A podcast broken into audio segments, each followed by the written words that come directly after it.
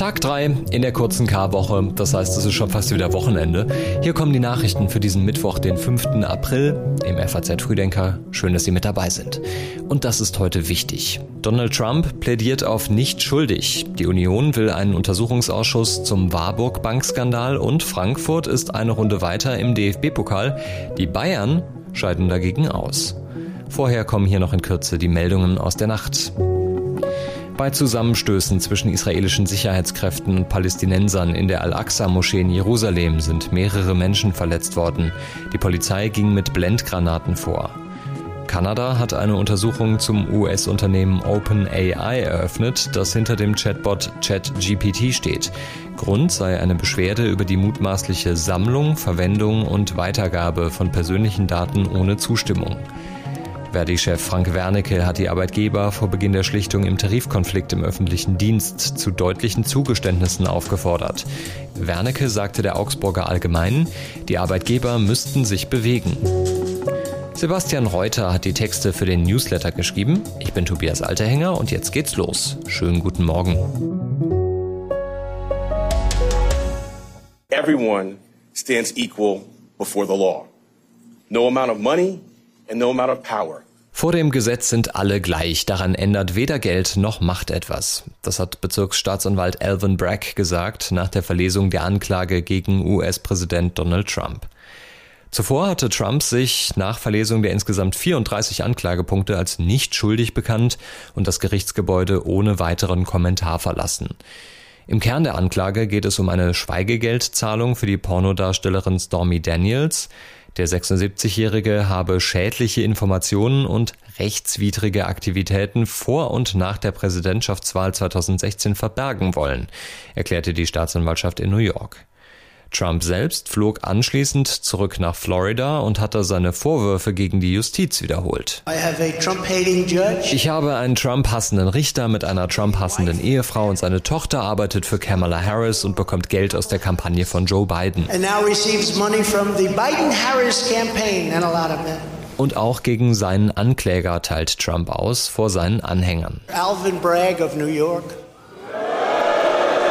der Staatsanwalt ist der eigentliche Kriminelle, weil er Informationen über den Prozess geleakt hat. Deswegen muss eigentlich er strafrechtlich verfolgt werden oder zumindest zurücktreten.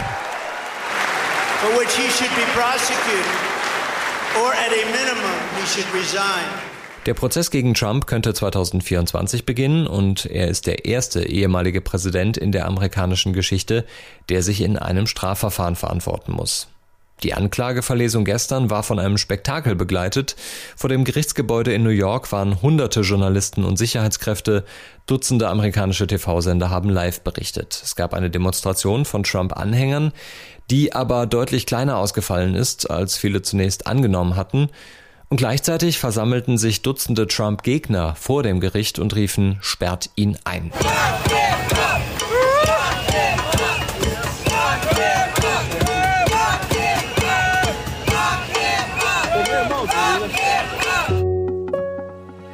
Der ukrainische Präsident Zelensky reist heute zum dritten Mal seit Beginn des russischen Angriffskrieges ins Ausland und trifft in Polen auf Präsident Duda und auf Regierungschef Morawiecki. Am Abend treffen Zelensky und Duda im Königsschloss Menschen aus der Ukraine, die in Polen vor dem Krieg Zuflucht gefunden haben. Polen hat nach Angaben des Flüchtlingshilfswerks der Vereinten Nationen 1,6 Millionen Menschen aus der Ukraine aufgenommen. Das Land macht sich außerdem immer wieder für westliche Militärhilfe stark für die Ukraine und hat hierbei zudem eine wichtige Funktion als logistische Drehscheibe. Auch der Angreifer trifft heute einen Verbündeten. Wladimir Putin kommt in Moskau mit dem belarussischen Machthaber Alexander Lukaschenko zusammen. Dem Kreml zufolge erörtern beide den Stand des Ausbaus ihres gemeinsamen Unionsstaates Russland-Belarus. Danach würden aktuelle bilaterale und internationale Fragen besprochen. Dabei wird es vor allem um die von Putin angekündigte Stationierung taktischer Atomwaffen in Belarus an der Grenze zu Polen gehen. Außerdem wird eine Reaktion auf den nun vollzogenen NATO-Beitritt von Finnland erwartet und Lukaschenko hatte ja in der vergangenen Woche einen Waffenstillstand von der Ukraine gefordert und dafür eher sparsame Reaktionen aus dem Kreml bekommen. Auch das könnte heute Thema sein. Nicht nur der ukrainische Präsident ist unterwegs, auch der französische Präsident Emmanuel Macron hat eine lange Reise vor sich und wird heute in Peking erwartet. Auf seinem Plan stehen Treffen mit Studenten und mit Investoren und ein langes Gespräch mit Chinas Staatschef Xi Jinping. Emmanuel Macron wird nach China begleitet von Vertretern von mehr als 50 Unternehmen. Dabei sind unter anderem die Chefs von Airbus, LVMH und Michelin. Offiziellen Angaben zufolge sind mehr als 2000 französische Unternehmen in China aktiv und investieren dort etwa 32 Milliarden Euro im Jahr. Morgen trifft Macron dann auf Präsident Xi Jinping, aber nicht alleine. Da kommt dann noch EU-Kommissionspräsidentin Ursula von der Leyen mit dazu. Das wichtigste Thema soll dabei der Ukraine-Krieg sein. Die Gespräche werden in Paris als besonders wichtig bewertet, da China Einfluss auf Russland nehmen könnte. Im Élysée-Palast wird von zwölf Punkten gesprochen, bei denen es Übereinstimmung gebe zwischen China und Frankreich, beispielsweise zum Einsatz von Atomwaffen.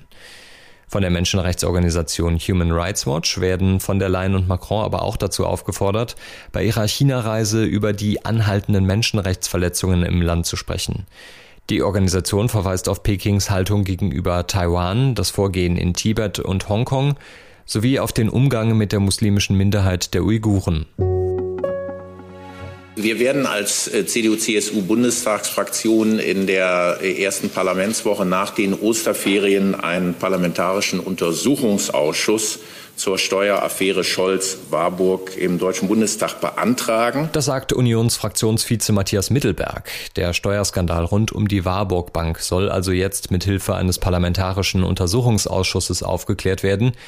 Die Unionsfraktion setzt damit Bundeskanzler Olaf Scholz unter Druck.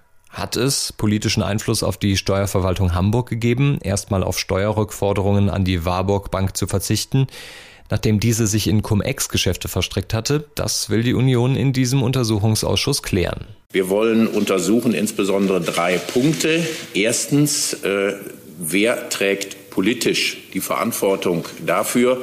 Zweitens wurde von politischer Seite Einfluss genommen auf die Entscheidung, Entscheidungsfindung in den relevanten Hamburger Behörden. Und drittens sind die Aussagen des damaligen ersten Hamburger Bürgermeisters Olaf Scholz zu den Ereignissen im Zusammenhang mit der Steuersache Warburg glaubhaft.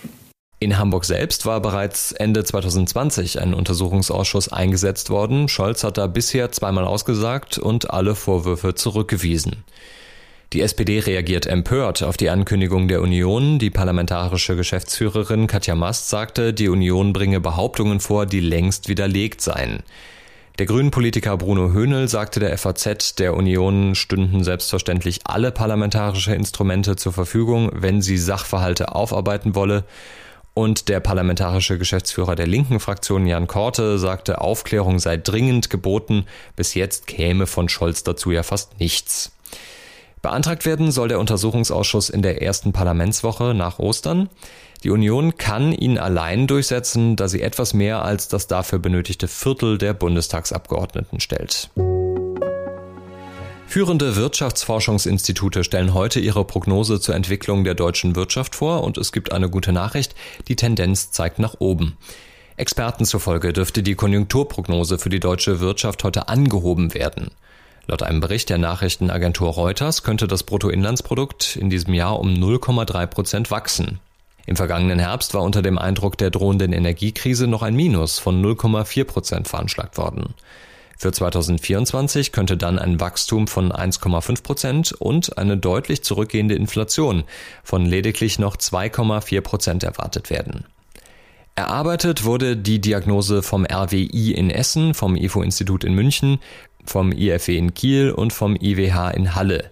Sie dient der Bundesregierung als Basis für eigene Projektionen. Über die Frage, ob möglicherweise die Wirtschaft für das Klima schrumpfen muss, darüber haben unsere Kollegen vom FAZ-Podcast für Deutschland mit Vertretern der letzten Generation und der FDP gesprochen. Ein Link dazu finden Sie in den Shownotes. Das Thema ist nicht neu, aber trotzdem dringend. In vielen Apotheken fehlen wichtige Arzneimittel. Bald könnte es weitere Engpässe geben.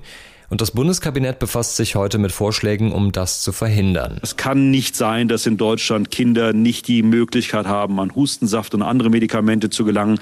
Wir fordern den Bundesgesundheitsminister auf, einen Kindergesundheitsgipfel einzuberufen, gemeinsam mit der Pharmaindustrie, gemeinsam mit den Ländern, um die Situation in den Griff zu bekommen. Das hat CSU-Landesgruppenchef Dobrindt schon im Januar gefordert vom Bundesgesundheitsminister Karl Lauterbach.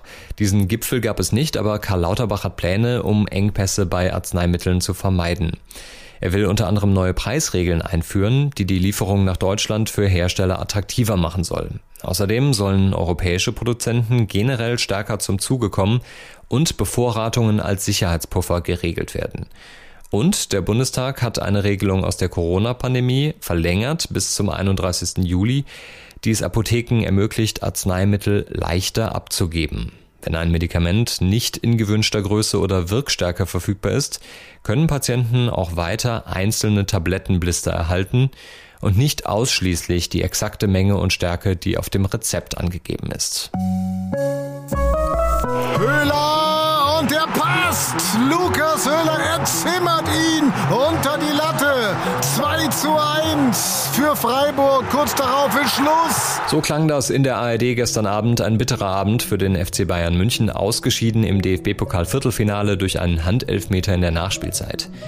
Der SC Freiburg ist eine Runde weiter und der Traum vom Triple aus Pokal, Meisterschaft und Champions League, der ist für die Bayern auch mit ihrem neuen Trainer Thomas Tuchel ausgeträumt.